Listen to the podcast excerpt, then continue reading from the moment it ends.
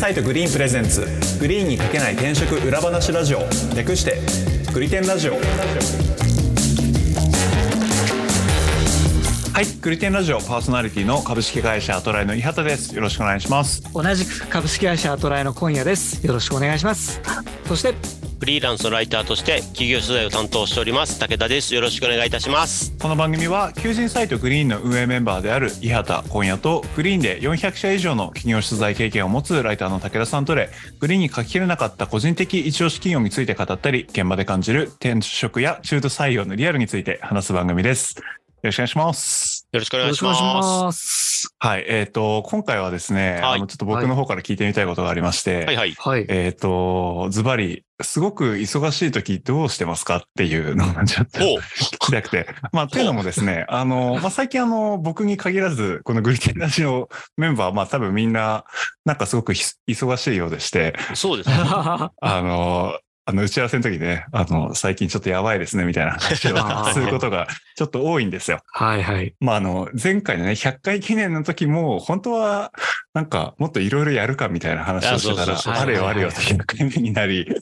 みたいなこともあったりして、うんうんうんそうなんですよ。なんで、なんか、それぞれ、本当忙しくてこれちょっとやべえな、みたいな時に、なんか工夫してますか？みたいな。どういうふうに対処するようにしてます？みたいな。それはもうちょっと聞いてみたいな。いろいろんな面でそのスキル面とかこうやり方の面であったりとかメンタル面であったりとか、そうですね。うんなんかこう、ね時間の割に結構やりたいこと、またはや、やんなきゃ、まあ、やんなきゃいけないことが増えた時って方が近いかな。うんうんうんうん時に、なんか、こういうメンタルの整え方してますでもいいですし、なんかこういう時間の使い方に切り替えますでもいいですし、なんかそれぞれ意識してること聞きたいなと思いまして。なんていうのかな、そのスケジュール管理のその解像度を、えっと、細かくするね、まず。うおーんあの、大体普段って、こう、日にち単位で何日に締め切りだから何日にこれやって、何日にこれやってっていう日にち単位ぐらいでスケジュール管理というか頭の中に入れてるんですね。はいはいはい、はい。忙しさが詰まってくると、もうちょっと、あの、その単位を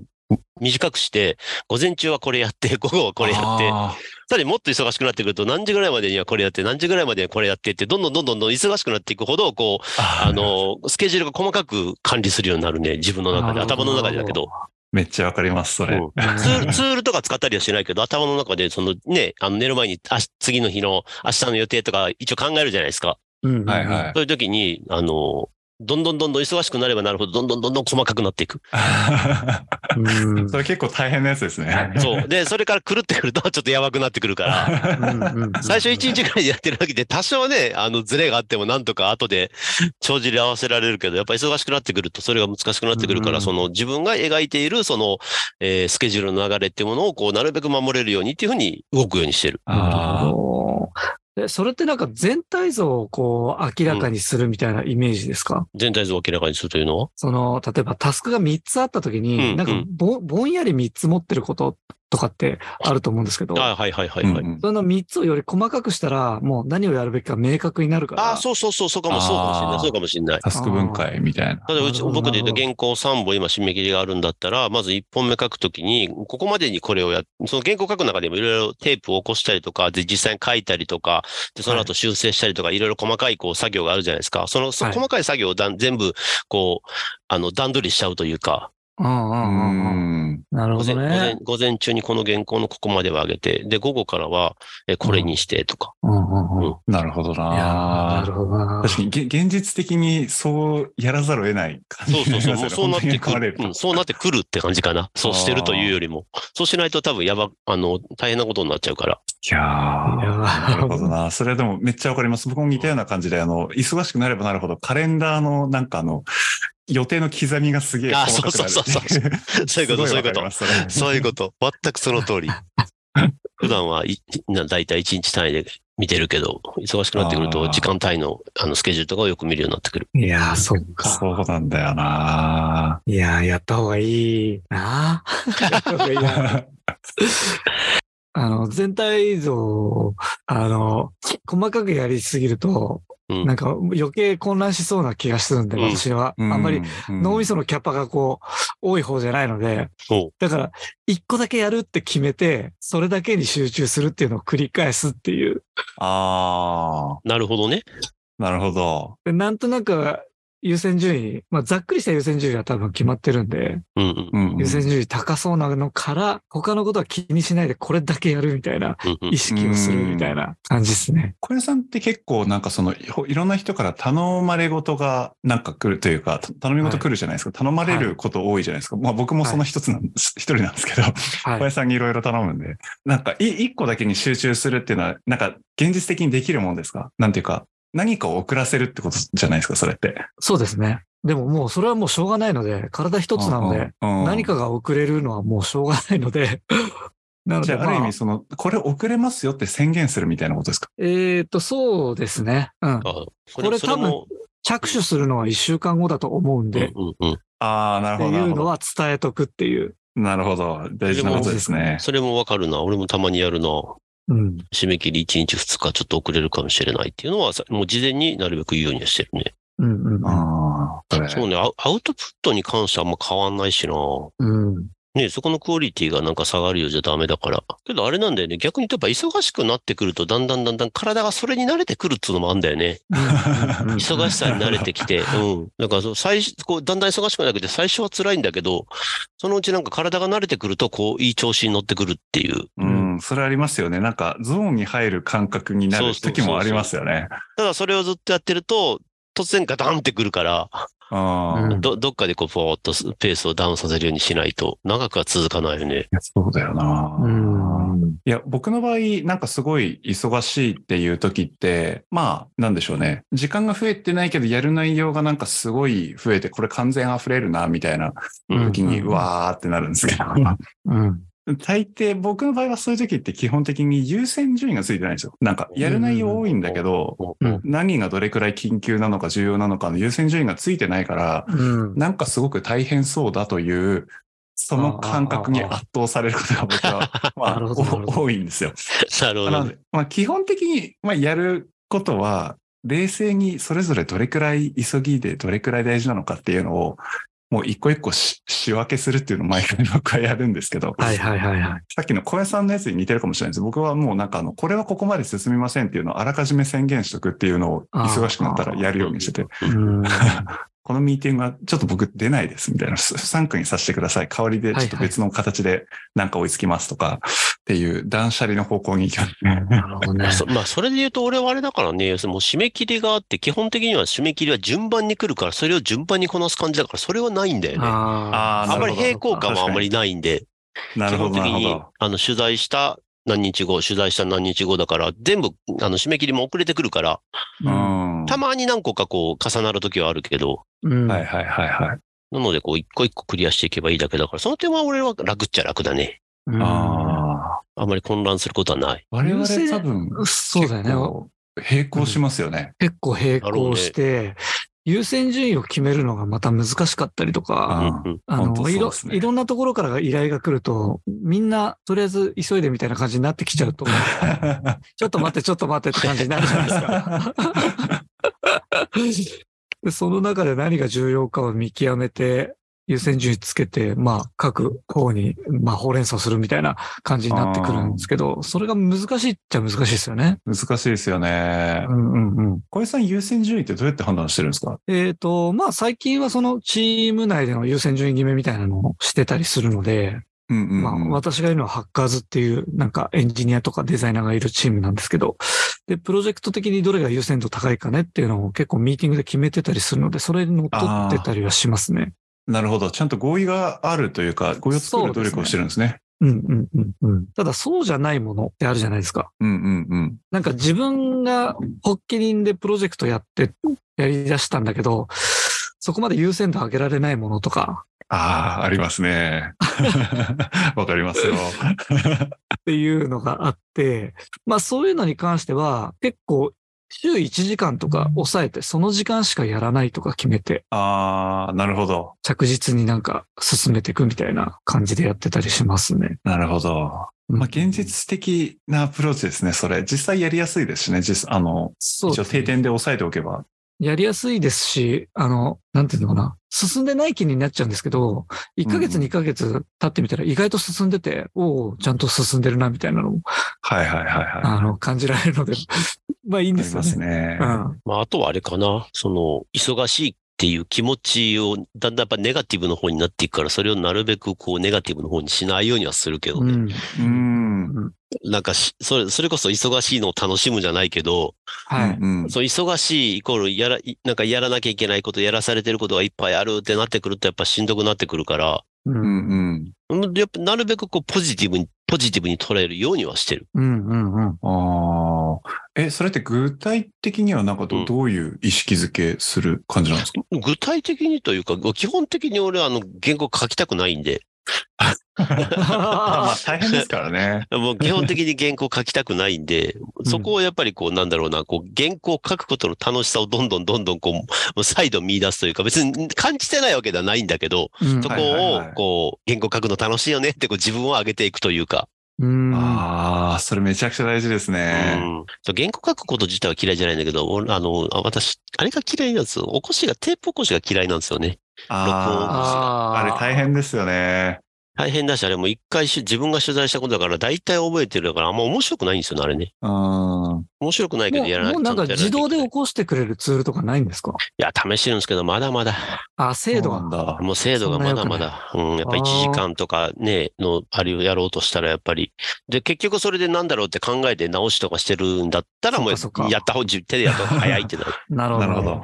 いや、でも、いや今のその、なんかメ、メンタルの保ち方みたいなのはすごい大事だなと思いますね。うんっていうのも、なんかあの、僕個人で忙しい時っていうのも、まあ、あの、大事なんですけど、その、まあ僕が所属してるチームで、まあ、あの、僕が何らかの形で結構こう、時間的に余裕がなくなっている時って基本的にチーム全体がそういう状態になったりするんですよ。うんうんで、武田さんさっきおっしゃった通り、あの、忙しい状態になると、やっぱネガティブなループに入り、なんかメンタル的に若干ネガティブなループに入りやすいのは本当そうで、うん。うん。なんでその今のその忙しさとかやってることにどういう意義づけをするかというか、うん。単純にやるだけじゃなくて、これはどういう意味があってやってるとか、これをやるとどういういいことがあるみたいなのを、ちゃんとその口に出してすり合わせないと、うん。みんなで疲れてみんなで押し込んでいくみたいな。そうそうそうそうになるから、結構気ぃつけなきゃなって思いますね。いや、なんだかんだでそこだと思うよ。忙しいこと自体っていうのは、まあなんとかなるんだけど、一番ダメなのはやっぱりメンタルやられちゃうと、やっぱりね、仕事の進みも遅くなるし、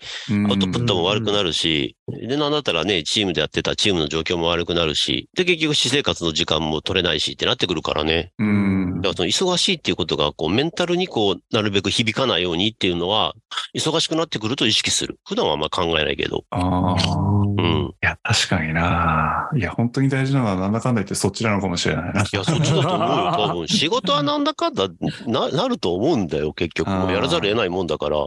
それもそれのやらざるを得ないことをやったときに、こう、打撃を受けちゃうと、そその後に引きずっちゃうから、そうですね。うん、なるべくそこは、は気をつけてるね。ああと、し業務の中のさっき言ったみたいに、好きなし業務と嫌いな業務とかあるわけじゃん。はい、はい、あ。ははいい。。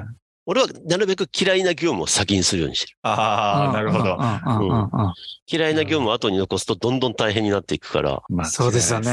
後回しにすればするほどやりたくなくなってくるじゃないですか。あの、ご飯は、えっと、美味しいものを最後に食べる派なんで、あ、本当ですか？そうだからもう、起こしやって原稿書く中では、もう最後に一番、一番こう書いてて面白い原稿を残しといて、うんそこに向かっていくっていう形にする。ななるほねど。忙しくない時は多分そうじゃないかもしれないな。もう普通に前から順番にやっていくかもしれない。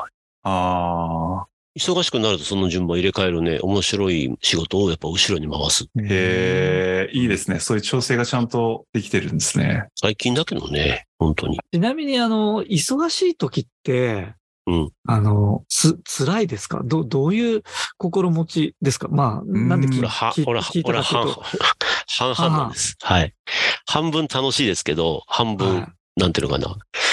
辛いというかしんどいというか、うんなんかこう、どちらかというと体力面的にきつくなってくるかなっていう。うああ。ん。なるほど。いや、それは同感ですね。いや、か私肩凝ったり、首痛くなったりとか。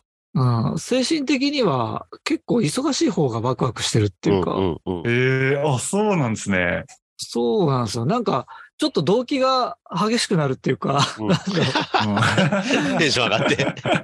多分なんかが頑張ってる自分が好きなんでしょうね。うんうんうん。あ頑張ってる自分が好きなんだけど、肉体的にきつくなってくる。そう、肉体的にきつくなっなんていうのかな、ネガティブにもなっていくじゃないですか。ああ、そうですね。あ、ネガティブには私はあんまならないです、ね。ならないんだ。へえ。へなんかその状況を結構楽しんじゃう感じ。ただ、まあ、あの、ポーズですけど、文句は言いますけど、なんか忙しくてさ、とか言っちゃうんですけうどん、そんなにあの嫌いじゃないっていうへー私もどちらかというと嫌いな方ではないですけどね、忙しいのは。立て込んでくるとなんか、やる気が出てくるタイプではありますけど、うんうんうんうんああ。ただそこからエンジンかかるのが遅いっていうだけの話。うんうんうんなるほど。いや、面白いですね。いや、よくあの、社内で、僕、今夜さんのこと、今夜さんすごい知り上がり人材ですよねってよく言うんですけど、あのこ今夜さん、あの、締め切りで追い込まれると、すごいパフォーマンスを出すタイプだって僕は思 いや、クリクリエイターはみんなそうですよ。締め切りなんて絶対動かないですから。クリエイターは最後に一気にクオリティ上げてくるから、いや、ぼ僕あれすっげえ嫌いなんですよ。僕あの、夏休みの宿題最後にやるのあれ超ストレスなタイプなんで。えーあいや、あれ、いや、小林さんいつもそれやってるの見てて、あの、辛いだろうなって僕思ってたんですけど、今の話聞いたら全然違うんでしょうね、じゃあ。ーいや、なんでしょうね。不思議ですよね、あれ。なんか、自分ではできると思ってて、最後の最後でやっちゃって、で、自分が好きなんですよ、多分。やれたじゃん、俺、みたいな。あ結局できたじゃん、みたいな。いや、あんま良くないのかもしれないですけど。あ、そうなんだ。まあ、あとやっぱりこう、なんか作ってる時って、こう、乗ってる時はこう、そのままやりたいじゃないですか。はいはいはい。うんうんうん。こう、細かく分けて、例えば、えっと、30分の作業を3回やるんだったら、どっかで1時間半作って一気にやりたいじゃないですか。はい。それの方がこう、なんか乗ってくるし、クオリティも多分上がってくると思うから、そういう意味では多分、こう、平たくこう、スケジュール作るより、どっかでギュッと多分スケジュール作った方がいいと思うんだと思うんですよね。うんうんうん。ああ、なるほど。いやめっちゃ面白いですね、それ。俺、私なんてあれ、俺なんてあれですもんね。もう、一本の原稿途中、またぎたくないですからね、日を。ああ。その日のうちに終わらしたい。へえ。なるほどだからちゃんとそのスケジュール管理というか、進め方っていうのもちゃんとやってますね。なんかお話聞いてて、ああ、なんか、ようやく聞聞きながら整理できたところがあったんですけど、なんかどういう状態をストレスとして認識するかっていう話。で、ちょっと言い換えると、どういう状態がそのパフォーマンス高いっていう状態なのかと自覚してるかっていう話とも言い換えられるなと思ってて、うん。はい。さっきのその武田さんと小林さんのその、あの、なんでしょう、そのゾーンに入った時に一気に時間かけてても終わらせたいっていううん感覚、僕お話聞いててあの、二人の仕事考えるとわかるんですけど、僕自分の仕事の場合、それがあんまりなくて、うんうん。むしろ、なんかこの、何らかのその、なんでしょうね、方針を決めたりとか、なんか戦略を考えるみたいな役割をすることが多くて、うん。うんってなるとまとまった時間で一気にやると、その時はすごいいいなって思っても、後から見たら微妙なアウトプットになることが僕は経験的にすごい多くてう、ん。うんうん。なんでできるだけ時間を置きたいんですよ。うん。うんうんうん。1時間半トータルでやるなら30分一回考えて、ちょっと時間を置いて冷静になって、また30分時間でやって、うん、ちょっとまた冷静になって、で、また30分やった方が、同じ時間かけた場合の、なんかアウトプットの質がいいっていうふうに、多分僕は思ってて、あーその感覚がなんか外因的な理由ですげえギュッとやらざるを得ないっていうのが僕すごいストレスなんです。あーうんうんうんうんっていうなんかその仕事の性質の違いもあるなって。いや、あると思いますよね。うん。ただなんだろう、その、一本の原稿を書くのに、その、助走みたいなのがあるのはある。うん。まあそうですよね、多分。だから、えっと、今日取材してきて、じゃあ今日のうちに全部書いてくださいって言われると、ちょっとしんどい。うんうんうんうんうん。なん、なんて言えばいいのかな？こう、ささっき、矢田さんが言ったみたいに、こう、1日2日ぐらいをかけて、ちょっとずつちょっとずつ、ああかな、こうかな、ああかな、こうかなって考えながら、で、よし、じゃあやろうってなる。ああ、なるほど。うんそれがイメージついたら、じゃあもう一気にそう行そうそうそうきたいみたいな。そう。そこは確かに俺もちょっとはある。面白いな。いや、あの、個人的に結構衝撃でしたね。その、なんか、お追い込まれた時の、まあ、追い込まれたっていう感覚じゃないのかもしれないな。じゃあさっきの。いや、けど、追い込まれたっていう感覚はありますよ、それは。ああるんだ。ええ いや俺そこまではないな。むしろどちらかというと、なんかそうなっていった方が、なんか、あの、小林さんも多分わかると思うんですけど、こう、はい。なんつうのかな、こう筆が走るじゃないですけど、はいこ。うなんか自分がお考えてなかったり思ってなかったり方向に物事が進むときってないですか？ものを作っていやると。、ああります、あります。ありますよね。だそれになるときっていうのって、なんか、なんていうのかな、割りかし締め切りに近い時のが多いんですよね。なるほど。いやー、そうですね。なんか追い込、追い追い込まらないと出てこないっていうか、うん。ああんま良くないのかもしれないけど、本当こうなんか自然と原稿ができていく時があるんですよね。うん。まあわ文章で大体そうですけどね。私はだから結構その、追い込まれてる時の精神状態って結構危ういっていうか、うん。いや、なんか本当やばい、どうしようどうしよう、これ明日までやらなきゃいけない。いや、あ、マジそれ。はそうなんですね。そりゃそりゃそう。それはそうなんだけど、その状態の方が出やすいっていうか、なんかいろんなことが。ああ、なるほど。あんま良くないのかもしれないけど。けどそこまたちょっと違うな、俺は。多分うん明日までにこれやらなきゃいけないと思ったら、やばいやばいっていうよりも、どちらかというと、もうちょっとこう、集中できるというか、うんうんうん。あうんー、あの、尻に火がついたに近いパターンになる。うんうんうんあー、なるほど。けど、そんな追い詰められてる感覚にはならないってことなんですね、じゃあ。なるほど。まあ最悪、俺の場合はなんかね、徹夜でもすりゃなんとかなるかと思ってるぐらいの時間の余裕では持ってるから、なるほど。うん。い一日徹夜すりゃなんとかなるからと思ってるから、そこの時間的な余裕で追い込まれることはあんまないけど、ただ、うん、こう精神的にというかメンタル的にはこう、そういう時の方がなんかこう、筆が走る。あうんあ。いや、なるほどな。面白いな。同じような状況に置かれても感じ方が違うってことなんだな。うんうんうん。そういう意味では多分、私、俺、俺と今夜さんは多分、忙しい方がいいんですよ、多分。いろいろ。うまく回るんですよ。うんうんトータル見るとそっちの方が質そうが高いのかもしれないですね。それ、それがちゃんとメンタル面をコントロールできてれば多分それでいいんだと思うんですよね。俺の場合は。それがちょっとメンタルやられてくるといろいろしんどいから、あまりにも忙しくなりすぎると、もうこの仕事量に押しつぶされるから、こう適度なこう仕事量があると一番うん快適に走るタイプかな。やっぱり仕事の質の違いってのは大きいね。うん。いや、そうですようね。んそれはありますよね。うん。なるもっほどな。と、例えば事務員さんとかで、例えば処理しなければいけない請求書がもう山の方にあるとかってなったら、うんまた違うメンタルと、また違う、あの、仕事の進め方とかになってくるでしょうしね。うんんそうです。ね。一概には言えなそうですね。いや忙しい方がいい うん、忙しい方がいいかもしれない。あの、私、あの、昔飲食とかで働いてたことあるんですけど、お店は絶対忙しい方がテンション上がるからいいですよね。ああ、なるほどね。あと、うん、忙しいお店を経験した人は、えっと、暇な店で仕事できますけど、暇な店しか経験したししたことがない人は、忙しい店で働けない。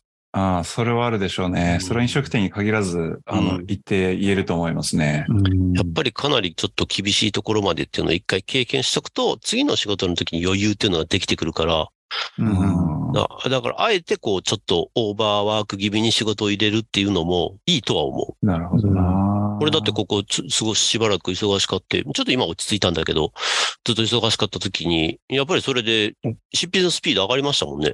へえもう体が慣れてきて。なるほど。俺、一個だけ、うん。あの、やり方として、これは多分一生やった方がいいなって思ってるやり方があって、はあの、脳内の、まあ、何でもいいから、を、脳内で思ってることを全部紙に書くっていうあのあ、を、い。うん。言語化するってやつですよね。そうですね、言語化っていうか、だ、出すみたいなイメージですね。去年中ぐらいから出して、だから、ああ、どうしよう、マジ忙しい、本当やだ。何この状況みたいなことを、つらつら書きながら、か、書いていくと結構スッキリするんですよね。ええあ。あいや、マジ、マジでもやっとするわ。なんだこの状況みたいな。本当に、あ。はいはああ、どうしよう、どうしよう、どうしようとか、なんか、っていうのをやりながら、なんとなく自分何やらなきゃいけないんだっけみたいなことをしてって、ちょっとリストアップしてみようかみたいな流れになったりとか。ああ、確かになんか書くとその感情とかモヤモヤ感が切り離されるみたいな感覚はなんかわかりますね。そう、そうなんですよ。あと、やっぱりうん出すことによってそれだけで終わってしまうものはありますからね。そうですね。ううん。感情と思考が両方こう全部出されてスッキリするっていううんうんのがあって。うん。で、感情だけもう終わっといて、思考だけまた元戻せばいいんですもんね。そうです。なるほど。それでちょっと整理して戻せばっていうのをね、やってるとえれは結ーいいなって思ってます。それで、それで言うと私は、あの、うちの奥さんも働いてるんですけど、うちの奥さんには常にし、常日頃、あの、愚痴を言いなさいって言ってますけどね。うーん。ああ、いいですね。うん。いや大事だと思いますぐ愚痴を言わないとやっぱ追い詰まっちゃうから、こう、うん。仕事のことの愚痴とか悩みとかを別に俺は聞いてる風で聞かないから、右から左に流せるタイプだから、うん。もうとりあえず言うことが大切だから、もうどんどん言いなさいとは言ってる。うん。ああ、いや、それはいいですね。人によってはね、やっぱ愚痴を言うなって言ったりとか、ね、ネガティブなことを外に出すの嫌がる人とかもいますけど、うん。私はそれはどっかそういう場所がないとね、やっぱやっていけないと思ってる。多分、小屋さんが多分やってることに多分似てると思うんですよね。うんうんうん。そうですね。貯めとくとドロドロしてきちゃいますからね。ドロドロ、うん。ああ。出す、出すことによって、こう、スッキリするすることはありますよね。うん。なんだかんだ言って、なんか、あの、忙しい時の対処法みたいな、キャリアハックというよりもメンタルコントロールの話になりましたね。いや、けどそうだって。いや、でもそっちが本質的な部分いや。本質的だよ。そこだよ。だって、なん、なんとかなるもんだって仕事は。まあそうですね。うんメンタルが健全ならなんとかなりますかそう、メンメンタル健全だったらなんとかなると思うよ。あーそこにやっぱり影響を及ぼすからみんなしんどいんだと思うよ。うん確かに。仕事をすること自体は別にしんどいわけじゃない。普段からやってるわけだから。それが溜まってきてしんどいっていうのは、そのメンタルが負けてるってことだから。状況に。そこをさえちゃんと自分で把握してコントロールしてあげれば、忙しいはなんとかなると思うよ。でも物理的に無理なものは無理だから誰かに助けを求めるとかしなきゃいけないから、うん。そこはさっき小宮さんが言ったみたいに無理ですって最初に言っとくとか、いう方法を取るのが多分一番いいと思うよ。そうですねうん。なるほど。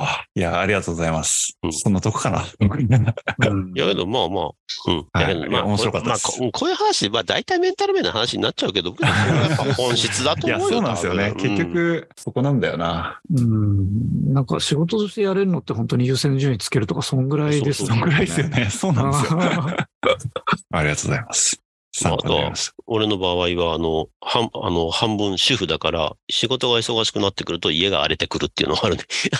めっちゃわかる、それ。それわかる。だから私は、その妻の、うん。あの、メンタル部分みたいなのを結構ケアしにかかりますね。忙しくなってくると。ああ。うん私が忙しいと多分妻のメンタルにも影響してくるから。なるべく家事は意識的にやるとか、うんうんうん。なるほど。うんいや、普段もやってるんですけど、忙しい時ほど家事をサボらないとか。なるほど。それはでも大事ですね。長期的に見たら絶対そっちの方が、なんか平和ですからね。いや、そうなんですよ。あすごいな。そこ、そこも俺と反対だな。俺普段やってるから、忙しくなると放棄する。はあうん、忙しい時に放棄できるように。ならいいんじゃないですうん普段、普段ちゃんとしてる。多分、あやり方逆ですけど、多分基本的には同じ発想なんだと思う。い。うん私はもう直で、あの、忙しいことへの文句とかが来て。で、広まってやっぱ会社の文句になっちゃうと、私も嫌なので、やっぱり。うんあー、なるほど。そうそうそう。いいですね。現実的なアドバイスですね、これはね。本当に。いやけどね、今もうこれからの世代みんな多分共働きが多分普通にスタンダードになってくると思うから、そうですね。はいうんだからそうなってくると多分家事までも含めて仕事になってくると思うんだよね、多分ね。そうですねんで、だったらその分担とその役割で、そしてそれをどうこなしていくかっていうのは多分重要だと思うけどね。あだからいるんじゃない？多分二人とも働きで、こう、どっちかが忙しくなってきたら多分、あのね、ウーバーで物取って食べるようにするとか、うんそういうふうな解決策取ってる人もいると思うよ、多分。うんうんあ、確かに確かに。ええいいですね。ちょっとその家庭内でどういうふうに帳尻合わせるかみたいなのは、なんかそれ自体ちょっと、あの、聞いてみたいですけどね。それぞれちょっと別の形の家庭がありそうなんで。まあそうですまだね、それぞれみんなあると思うよ、多分。うん。もうね、今はもう本当に仕事だけやってって家帰って風呂飯っていうような人は多分いないから、多分ほぼいや、。そうですよいやいやいねや。そう、ダメですよ、そんな。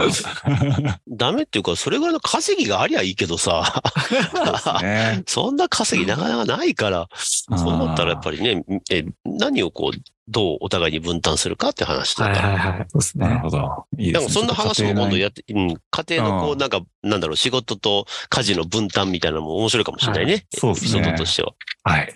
じゃあそんな感じですかね。はい。はい。はい。グリテンラジオは毎週月曜日に最新エピソードをリリースしています。お使いの音声配信アプリにてチャンネル登録、フォローぜひよろしくお願いします。また、グリテンラジオ公式ツイッターでも発信しております。番組へのご感想、リクエストなどもお待ちしておりますので、気軽にリプいただけると嬉しいです。では今回は以上です。ありがとうございました。ありがとうごありがとうございまし。た。